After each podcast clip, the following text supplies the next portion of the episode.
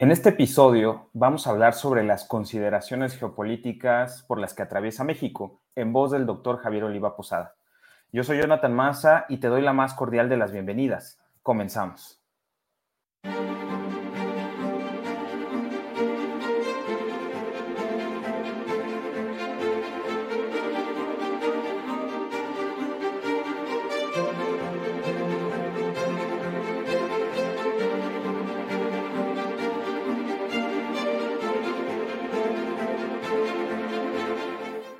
Hola, ¿qué tal? Bienvenidas y bienvenidos una vez más a una emisión de los Lighting Talk Series del Institute for Democracy and Innovation. Y bueno, el día de hoy estamos muy contentos y también con el gran eh, placer y el honor de que estemos nuevamente con el doctor Javier Oliva Posada, catedrático de la UNAM, especialista en seguridad nacional, defensa y bueno, también un gran conocedor de los temas de la geopolítica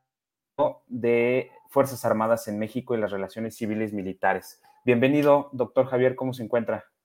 Muchísimas gracias, Jonathan, por la invitación. Siempre es un gusto estar en tus programas, en tus espacios. Eres una persona muy dinámica que en, las redes eh, difundes estos temas que no son de, fácil acceso y me da mucho gusto colaborar contigo. Muchas gracias, doctor. Eh, y bueno, el día de hoy tenemos un tema muy, muy interesante que usted también abordó recientemente y es sobre las consideraciones geopolíticas de México, sobre todo en un contexto eh, y en una coyuntura también internacional y, sobre todo hablando que las coyunturas globales son de periodos más o menos largos, no solamente son cortos, pero finalmente se está reconfigurando el orden internacional. México, por supuesto, al ser un Estado-nación, que forma parte de las instituciones y del orden internacional, pues tiene un papel y un rol también por eh, las características, por así decirlo, de una potencia media o de una potencia emergente que tiene una gran este, influencia sobre otros países de la región del hemisferio occidental, en este caso de América Latina y el Caribe o específicamente también de Centroamérica. Y pues bueno, tampoco podemos soslayar la relación eh, bilateral con los Estados Unidos de América, que finalmente son la potencia más importante a nivel mundial en términos económicos, en términos militares, y que, eh, bueno, México, al ser un país vecino, pues ha tenido una relación histórica, por supuesto, eh, con sus eh, vaivenes, compleja, pero también de mucha cooperación y colaboración en, pues básicamente, las últimas décadas o varias administraciones que ha tenido este país. Y bueno, finalmente aquí quisiera yo preguntarle, doctor, eh, ¿qué consideraciones para un punto de partida cree que son las más relevantes en el contexto actual en el que se encuentra México frente a todo el escenario de la época pandémica todavía y de las reconfiguraciones que se están dando también en el mundo? Muchas gracias, Jonathan. Lo, primero que hay que, que hay que señalar es que la, la guerra más larga que ha liderado en toda su historia los Estados Unidos es la invasión a Afganistán.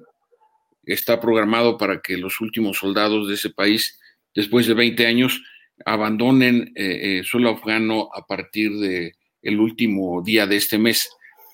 Y esto evidentemente va a traer una reconfiguración en las prioridades geopolíticas eh, de los Estados Unidos, como es observable,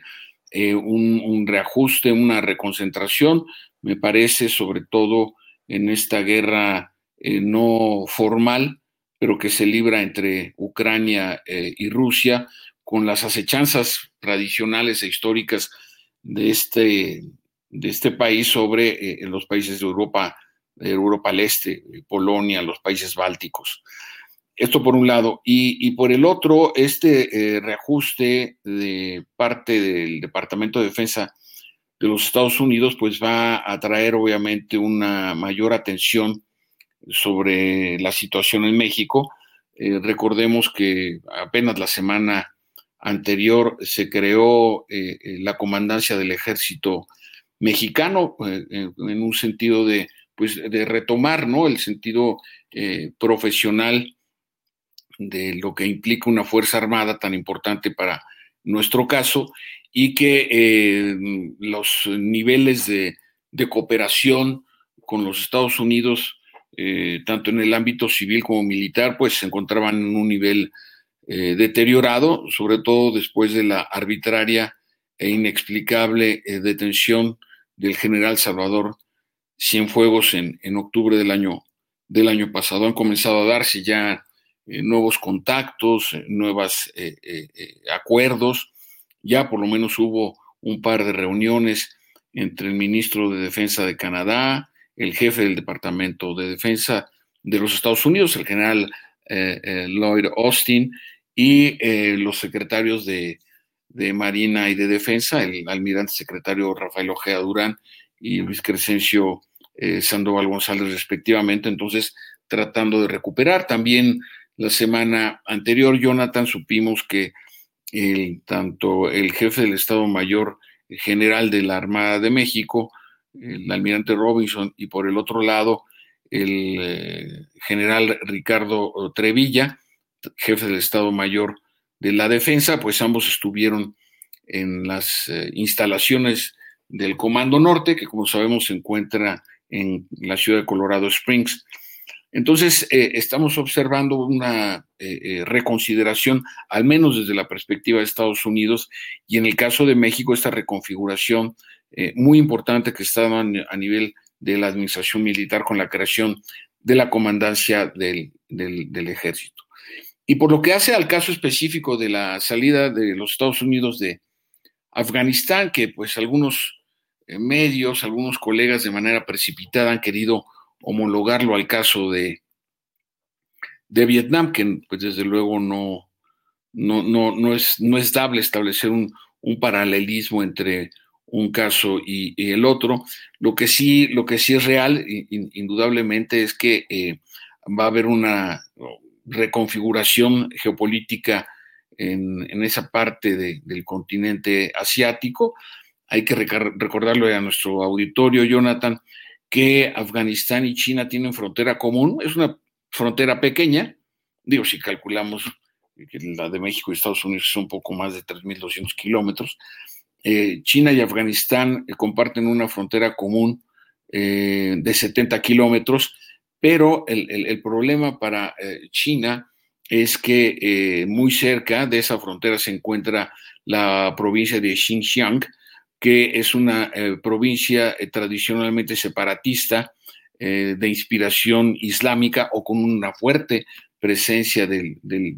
del islamismo a través de la etnia de los Igur. Entonces, eh, eh, por eso China ha estado teniendo una presencia muy importante en este proceso de transición entre la salida de la OTAN y de los Estados Unidos eh, y el establecimiento del gobierno encabezado por el, grupo guerrillero de Talibán. Entonces, en ese, en ese gran contexto, pues evidentemente México, por su ubicación geopolítica, pues eh, adquiere eh, relevancia en la medida en que se hace este ajuste muy importante, eh, como el que estamos comentando en el caso de la salida de los Estados Unidos de Afganistán. Hasta aquí sería mi primer comentario. Gracias, doctor. Y, digo, ahora que, comenta ya grandes rasgos el contexto en el que se encuentra el mundo y sobre todo el papel que tiene México, algo que me gustaría tocar y sobre todo ir introduciendo un poco es la relevancia también de, para considerar algunos factores geopolíticos, es importante también diagnosticar, por así decirlo, la situación que tiene un país, en, este caso México, ¿no? O sea, cuál es la situación también interna, qué capacidades son con las que cuenta el Estado mexicano, tanto para, pues bueno, garantizar su propio desarrollo y también, si así lo fuera, proyectar su poder nacional hacia otras latitudes de diferentes maneras, porque muchas veces podemos, este,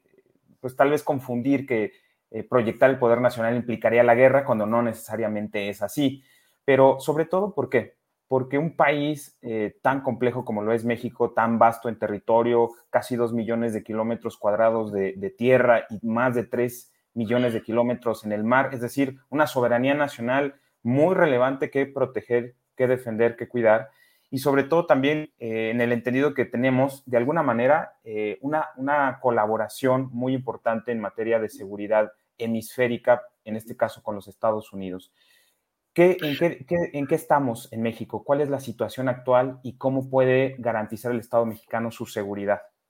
Bueno, indudablemente que las, las Fuerzas Armadas y a lo largo de la historia de las democracias liberales, como es la mexicana, una democracia consolidada, indudablemente que contar con una con fuerzas armadas que tengan cierta capacidad eh, disuasiva es, es fundamental. Y la pregunta que haces, Jonathan, es muy aguda porque desde la Segunda Guerra Mundial, la única guerra que Estados Unidos ha ganado fue la Primera Guerra del Golfo en 1991. De allí, eh, escenarios bélicos importantes como el caso de Corea, como el caso de Vietnam, ahora los casos de Irak y de Afganistán, eh, eh, las Fuerzas Armadas de Estados Unidos no han ganado la guerra, es decir, no han triunfado. Entonces, esta versión hollywoodesca eh, muy extendida en la clase media mexicana, en donde se piensa que las Fuerzas Armadas de los Estados Unidos son invencibles, pues en la historia no se demuestra eso. Entonces, eh, eh, porque hay una visión distorsionada de algunos analistas que me parecen a veces malintencionados o en ocasiones francamente ignorantes respecto de que México no requiere Fuerzas Armadas porque, como, y tú lo sabes muy bien como estudias estos temas, el término se llama hipótesis de conflicto, dice que México pudiera eh, desarrollar una, una guerra eh, convencional lo ven como imposible o francamente improbable. Sin embargo, eh, yo recuerdo mucho un, libro que se llama La geopolítica de las fronteras, de un general brasileño, en donde el primer párrafo está dedicado a que las fronteras no duran para siempre, por eso hay que defenderlas siempre. Y obviamente también me estoy refiriendo a las aguas limítrofes mexicanas en un contexto donde pues el 95% del comercio se hace a través eh, eh, de barcos, de contenedores, y el océano más grande del mundo, que es el, el Pacífico, y teniendo una de las dos economías más dinámicas del mundo con costas a ese, a ese océano, como son China y los Estados Unidos, y México con sus litorales eh, en, esa misma, en ese mismo contexto, pues requieren de que nuestro país tenga una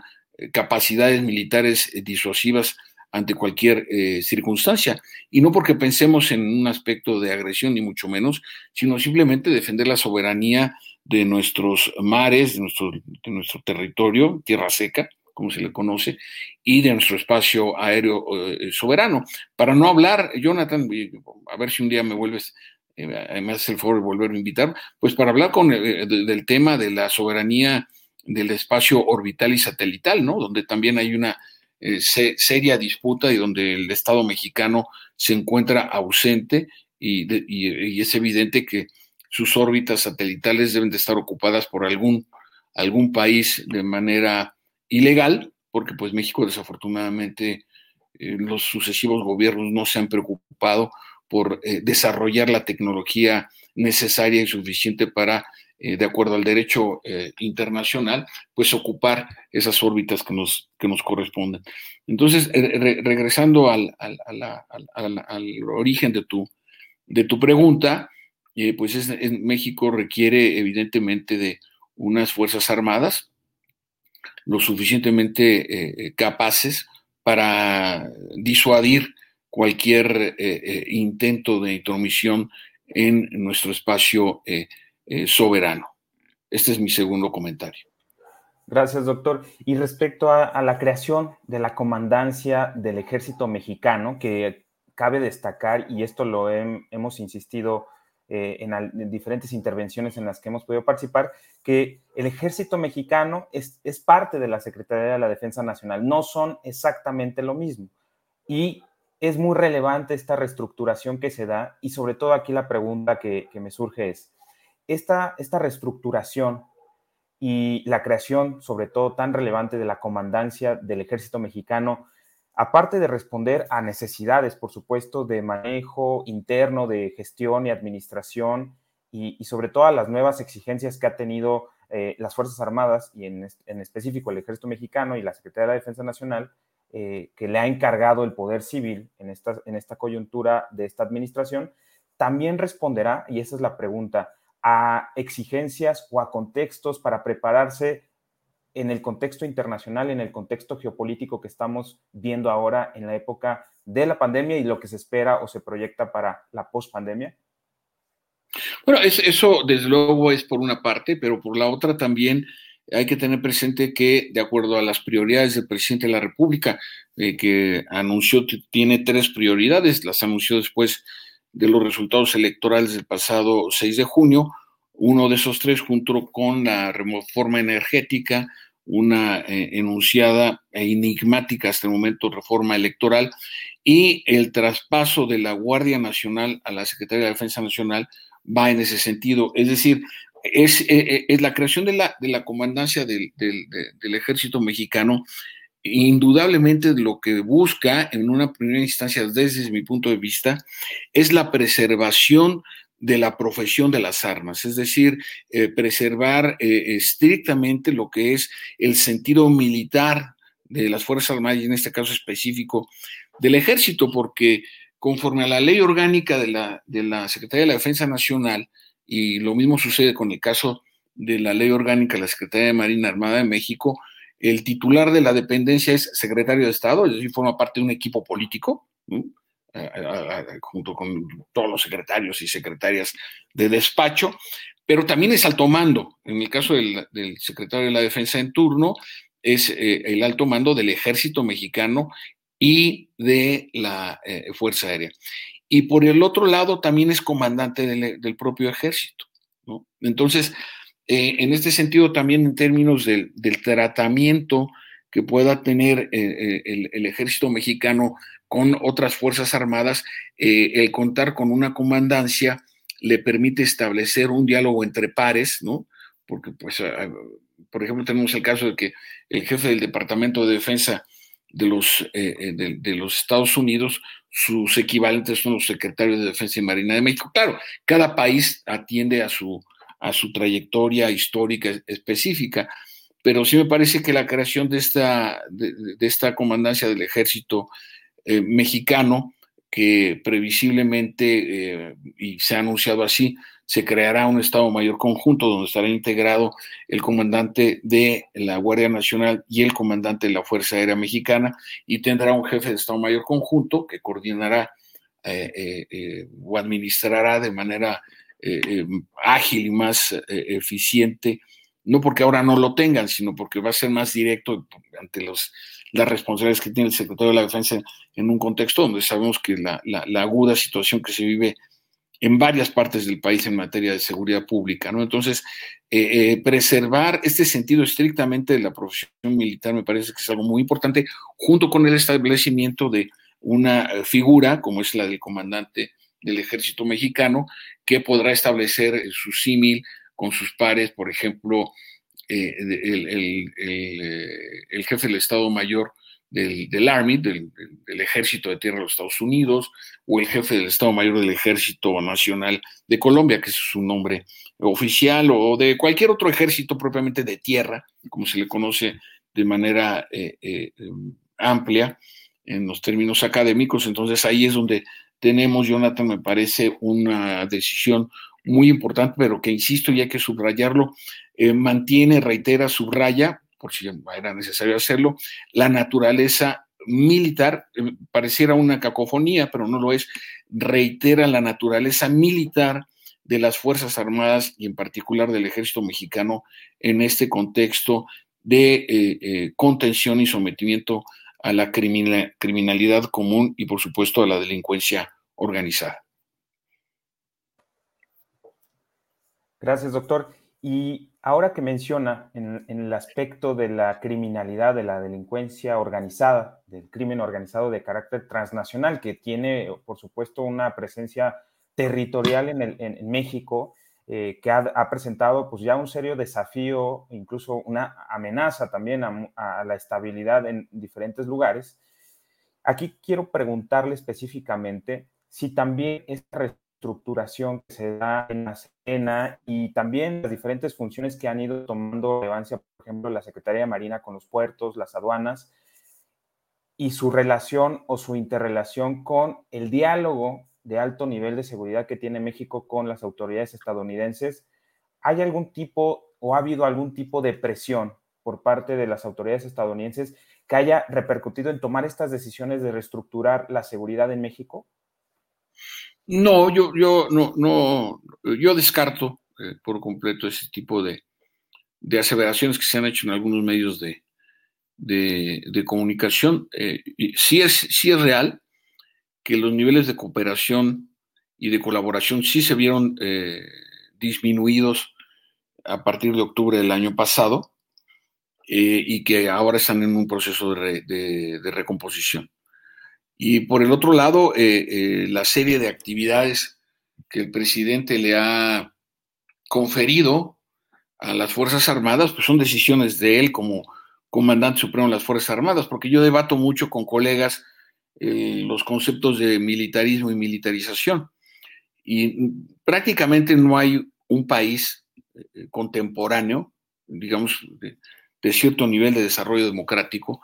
en donde eh, el ejército, en un principio, o en el caso de México, de acuerdo al primer gobierno, que fue la, eh, regencia eh, de 1821, pues uno de los cuatro ministerios, era, uno era de guerra y marina, ¿no?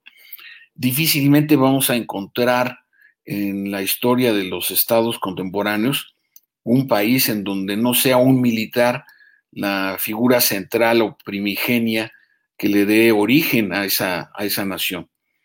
Entonces, a eso es lo que le podemos llamar militarismo, es decir, como un evento histórico. Y la militarización es cuando, Jonathan, y, esto es muy importante eh, procurar aclararlo de mi parte, el, el militarismo,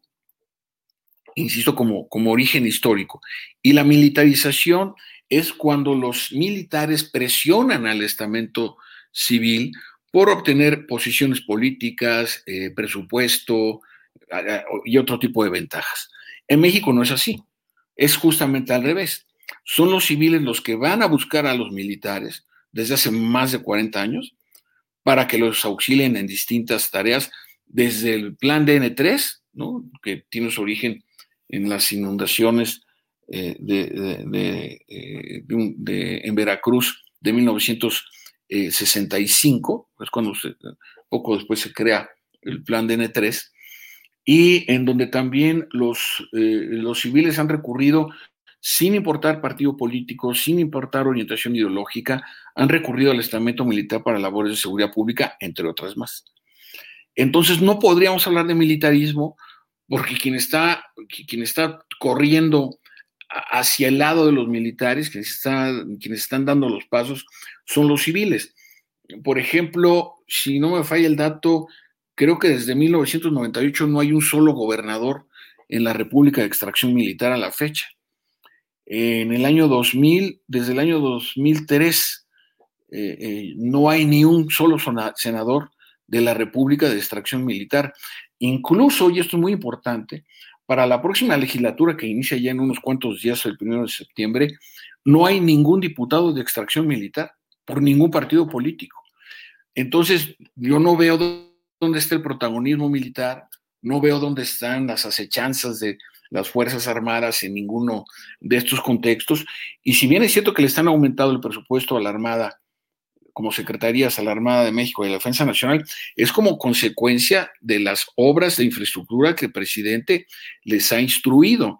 pero no es presupuesto corriente. Es decir, eh, por decirlo, para hablarlo en términos técnicos, es un presupuesto que está etiquetado. Y, en, esa, y en esa medida no, es que aumenten las plazas el número de soldados, y esto también es muy importante decirlo, el 90% del personal que está trabajando en la construcción del aeropuerto Felipe Ángeles, en lo que es la base aérea militar de Santa Lucía, el 90, 90 o el más, más por ciento, eh, son, son civiles, es decir, los albañiles que están ahí, los maestros de obra, etcétera, son, no, no son sargentos, no son cabos o capitanes, son albañiles civiles, o, trabajadores de la construcción, como se les conoce de manera eufemística. Entonces, sí es importante aclarar, aclarar esta, e, este planteamiento, porque yo el, el, concepto que propongo es que las Fuerzas Armadas en México tienen visibilidad, visibilidad en las labores de seguridad pública, pero insisto y lo subrayo y hay que reiterarlo, por instrucciones del presidente de la República. Claro. La semana pasada, la semana pasada, nada más con eso redondeo, discúlpame si me extendí, Jonathan, eh, eh, eh, la semana pasada el, el, que va a ser el secretario de gobierno del Estado, bueno, no, ya es porque ah, creo que hoy entraron en funciones la nueva legislatura y el nuevo gobierno, la instrucción es que todos los secretarios de seguridad pública de los municipios del estado de Nayarit sean de extracción militar. Es la, es la indicación, sugerencia de parte del secretario de gobierno. Entonces, insisto, es un, es un asunto que hay que analizarlo con detalle para pues evitar caer en, clasificaciones eh, que a mí me parecen simplistas y que no contribuyen a precisar y a profundizar en el debate. Gracias y disculpa que me haya extendido. No, no se preocupe, doctor. Agradecemos más bien que, que pueda ir aclarando cada uno de los puntos que nos ha comentado. Y, bueno, muy relevante lo que nos comenta respecto a, por supuesto, ese ejemplo del estado de Nayarit, que sí, efectivamente hoy me parece que entró la nueva legislatura. Y, bueno, de antemano, usted y yo conocemos muy de cerca eh, justo esta están teniendo en relación a, a, tener que hacer más actividades que les ha encargado eh, su comandante supremo, que es el presidente de la República, pero que también ha sido validado, por supuesto, por otros poderes como el legislativo. Finalmente, también la coadyuvancia a la seguridad pública, pues ha sido avalada también por los diferentes poderes del Estado mexicano. ¿Y esto qué quiere decir? Que los civiles, de alguna manera, del estamento político, los responsables de fijar los objetivos en materia de seguridad, pues bueno, se están recargando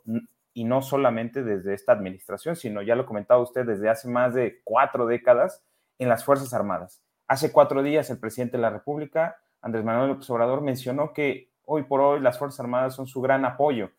y precisamente por este tipo de objetivos que él ha trazado más enfocados hacia el desarrollo, en donde las, Fuerzas Armadas han tenido mayor visibilidad, pero pues eso no ha implicado que aunque tengan presupuesto etiquetado para hacer esas funciones, eso no ha implicado que tengan más personal. Y nosotros lo conocemos de cerca porque tengo colegas, amigos, eh, compañeros de la antigüedad de la maestría que, por supuesto sé que están haciendo su mejor esfuerzo, su, trabajo, como se los exigen sus, mandos, pero muy seguramente no se dan abasto con el personal que tienen para hacer tantas funciones o tantas tareas que les han sido encomendadas. Y eso es muchas veces lo que queda fuera del ojo de los analistas, que más bien parece que los critican de una manera que no, no tienen el conocimiento detrás de lo que está sucediendo. Pero bueno, más allá de ese punto que sí es álgido y que luego muchas veces se presta a debates, ahorita quiero preguntarle ya más bien del ámbito civil, como venía mencionando. Algo muy importante en estas consideraciones para garantizar la seguridad en México y en el Estado mexicano ante los riesgos, amenazas y desafíos que no solamente son convencionales o, de la criminalidad, como puede ser la pandemia o eh, meteorológicos de desastres naturales, algo muy importante también es la conciencia que tenga el estamento político sobre los riesgos, las amenazas y los desafíos a la seguridad. Y aquí pareciera que justo cuando el estamento político no logra comprender cómo hacer frente a estos desafíos, riesgos y amenazas, inmediatamente corren o corremos, por así decirlo, porque estamos desde el ámbito civil, a que las Fuerzas Armadas se hagan cargo. ¿Cómo nos ha venido eh, afectando eh, esa falta de conciencia por parte del estamento político y en la práctica el deterioro de capacidades institucionales para México. Sí, desafortunadamente, Jonathan, y esto es algo que se ha repetido en, este, en esta administración y en subsecuente y, hacia atrás por la mayor parte de las administraciones, una muy clara y riesgosa improvisación de funcionarios en estas áreas. Eh, probablemente eh, donde de una manera muy nítida se puede observar en esta administración como el responsable de la política y del programa de seguridad pública, uno de los dos temas más importantes hasta antes de la epidemia para la sociedad, prefirió seguir su carrera política como aspirante a gobernador del estado de, Sonora, ¿no? Eh, en, en, el sexenio de Enrique Peña, pues no, no, recordemos pues, quién fue el director del CISEN por más de cinco años, sin, ninguna trayectoria ni conocimiento en, el área. Es decir, sí me parece que lo que ha hecho falta ha sido una profesionalización en las áreas de seguridad e inteligencia civiles para poderle dar eh, un mayor eh, eh, contenido y capacidades ante lo que está ocurriendo, que a mí me parece que es una de las variables de lo que, le, de lo que sucede en buena parte del, del país. Hay una constante improvisación. Veamos, por ejemplo, la inocua Comisión de Seguridad Nacional, que es una comisión bicameral que no tiene ninguna capacidad de decisión y de influencia, salvo llamar a cuentas o a comparecencias a, funcionarios de las áreas correspondientes, pero no hay ninguna, ningún conocimiento consistente, articulado, que desde la perspectiva del Poder Legislativo nos digan que hay una, una claridad respecto de lo que se pretende o quiere hacer en materia de seguridad nacional. Y algo análogo lo podemos encontrar también en el caso, como ya decía, de la seguridad pública. Entonces, eh, eh, de alguna forma, esta es una de las variables que nos explica lo que eh, estamos viviendo. Se crean secretarías, desaparece, se crean comisiones, se crean leyes, en fin, sin duda alguna que en este caso, en esta administración, un paso muy importante que a mí me parece que es, es muy de reconocer la creación de la Guardia Nacional que sin duda es la institución de seguridad pública, por lo menos en lo que va del siglo XXI más, más importante que se ha creado. Se tuvieron que reformar 11 artículos de la Constitución para eh, darle el, cuerpo jurídico eh, principal y en, esos, eh, en esos términos, pues también las Fuerzas Armadas han contribuido con la mayor parte del personal para, para formar esta, esta eh, Guardia Nacional, que originalmente estaba diseñada para estar distribuida en 266 cuarteles avanzados, que es el nombre técnico de los cuarteles de la Guardia Nacional. Ahora el presidente en fechas recientes señaló que iban a haber más de 500 eh, eh, cuarteles. Entonces, bueno, la, perspectiva que tiene esta, esta institución, pues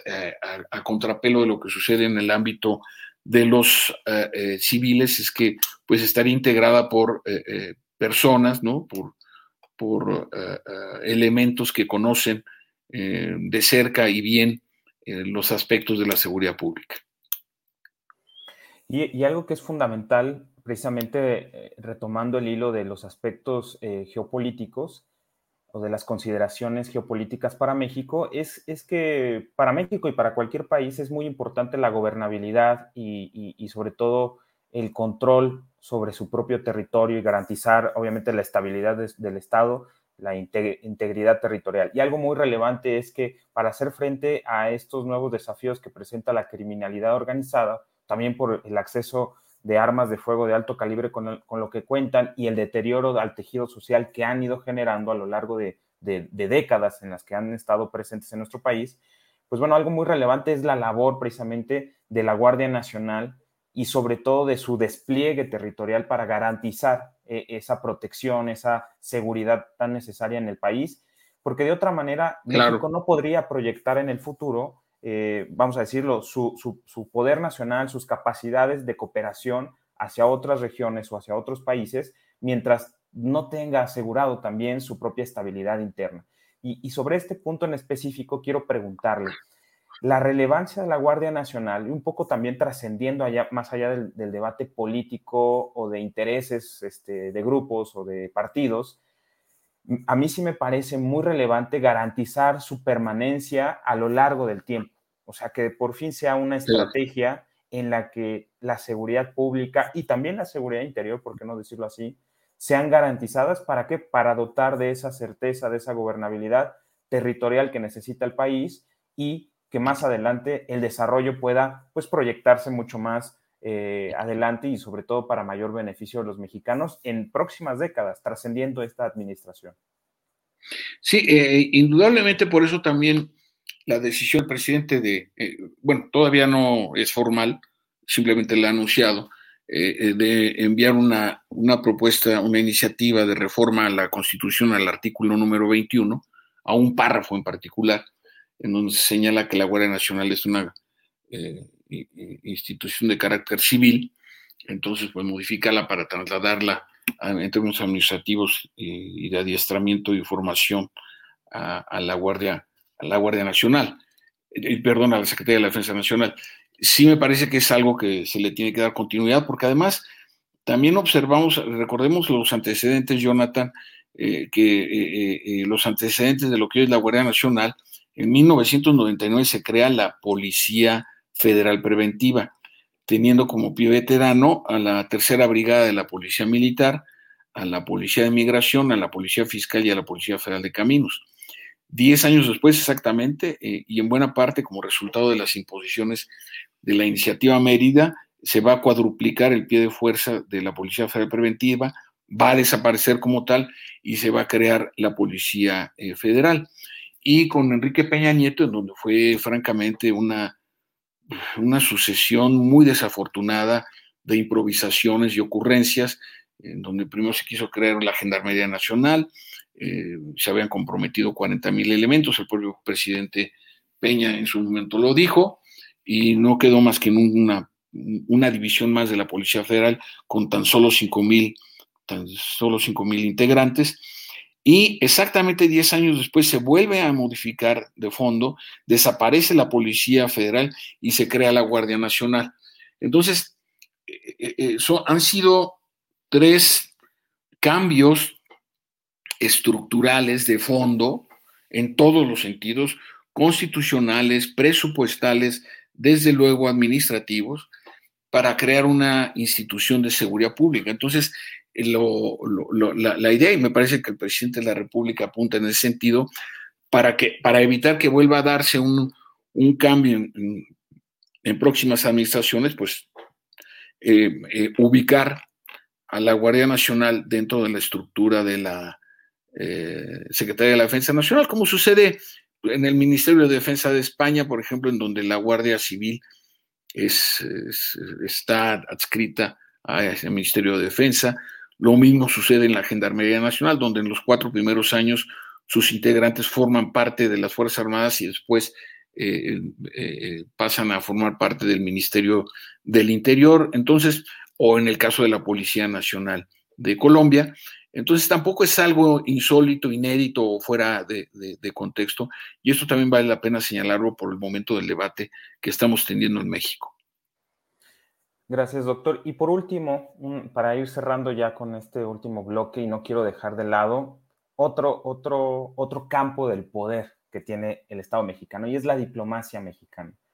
Al respecto, hemos visto que últimos acontecimientos relevantes, eh, notorios, la, digamos, el liderazgo que ha estado ejerciendo México a través de la Cancillería con América Latina, a través de CELAC, eh, que aglutina, digamos, esta comunidad de estados latinoamericanos y caribeños. Eh, también algunos comentarios abiertos, públicos que ha hecho a veces el presidente en relación a los Estados Unidos, en relación a Cuba, frente a coyunturas muy específicas, aquel famoso discurso que dio en el castillo de Chapultepec en el aniversario de Simón Bolívar. Y bueno, sobre todo aquí la pregunta específica, estos son otros de los recursos con los que cuenta México y que ha estado utilizando esta administración también como una estrategia disuasoria hacia su vecino del norte y también para tratar de proyectar capacidades hacia el exterior en, el concierto internacional. ¿Qué opina usted, doctor? Sí, bueno, desafortunadamente eh, me parece que también, como lo mismo que ha sucedido en, en las áreas de seguridad pública, lo podemos encontrar en materia política exterior, donde hay una notable improvisación. Eh, hay, ha habido decisiones de anteriores presidentes de México, quiero decir, muy importantes. Eh, por ejemplo, eh, pongo dos ejemplos verdaderamente señeros. Cuando el presidente francés François Mitterrand y el presidente José López Portillo reconocen la beligerancia del Frente Farabundo Martí de Liberación Nacional y con esto le dan un reconocimiento como fuerza beligerante, era el término correcto, para que eh, inicien el proceso de pacificación del país. Y lo mismo sucedió con el caso del Frente Sandinista de Liberación Nacional en, Nicaragua, eh, también cierto tipo de, política de pacificación desde México con el Partido Guatemalteco del, Trabajo, que también es una guerrilla muy vigorosa. Y por el otro lado, aquel histórico evento de creación del grupo contador encabezado por el presidente mexicano Miguel de la Madrid, y recordar la firma de los tratados de Chapultepec, en donde, en donde los líderes de la guerrilla salvadoreña, ¿no? en este caso particular Joaquín Villalobos, el, fusil, simbólicamente el, fusil con que cortaba como guerrillero, no se lo entrega ni al secretario general de las Naciones Unidas, ni al secretario general de la Organización de Estados Americanos, ni siquiera al presidente de su país, se lo entrega al presidente de México, que es eh, eh, en ese momento eh, Carlos Salinas de Gortari. Entonces, sí es importante tener en claro esto, porque México ha jugado un papel de, puente de comunicación y de contacto eh, entre Latinoamérica y los Estados Unidos. No es la primera vez. Lo que pasa es que, bueno, a veces tenemos como, como opinión pública una memoria muy, muy, muy delgada. Entonces, eh, eh, esta parte me parece que es importante que la, la tengamos presente y que veamos qué, qué aspectos y qué elementos en una, en una política que, hasta el momento el, el, presidente de la República pues ha tenido una actitud de contención, no ha salido del país más que a eh, eh, visitar al afortunadamente expresidente Donald, Donald Trump a, Washington, pero ha sido la única eh, salida del presidente López Obrador del, del país y, pues en este mundo multilateral y tan dinámico, pues se sugeriría tener una actitud más vigorosa y más articulada, al menos en el contexto latinoamericano. Pues muchas gracias, doctor. Hemos llegado también ya al fin de este, de este episodio en el que estamos, eh, pues bueno, muy honrados de su participación nuevamente y queda abierta siempre la invitación, doctor, para estar comentando sobre diferentes asuntos de la seguridad nacional, la seguridad internacional y por supuesto también abrir la puerta a que comencemos también a poner sobre la mesa de la opinión pública la necesidad de un diálogo civil-militar. Ya vimos que un elemento transversal muy importante para el Estado mexicano en diferentes temas, por supuesto, es el asunto de Fuerzas Armadas. Y bueno, usted como experto, eh, pues lo estaremos invitando próximamente también para compartir. Para, para, mí será un placer y una oportunidad, Jonathan, de participar en los foros especializados que tú coordinas y también diriges. Muchas gracias y a seguirnos cuidando porque estamos en el peor momento de la, de la epidemia. Así es, doctor. Pues muchísimas gracias. Eh, gracias a quienes nos escuchan y a quienes nos ven. Y por favor, sigamos cuidándonos, no bajemos la guardia. Hasta pronto.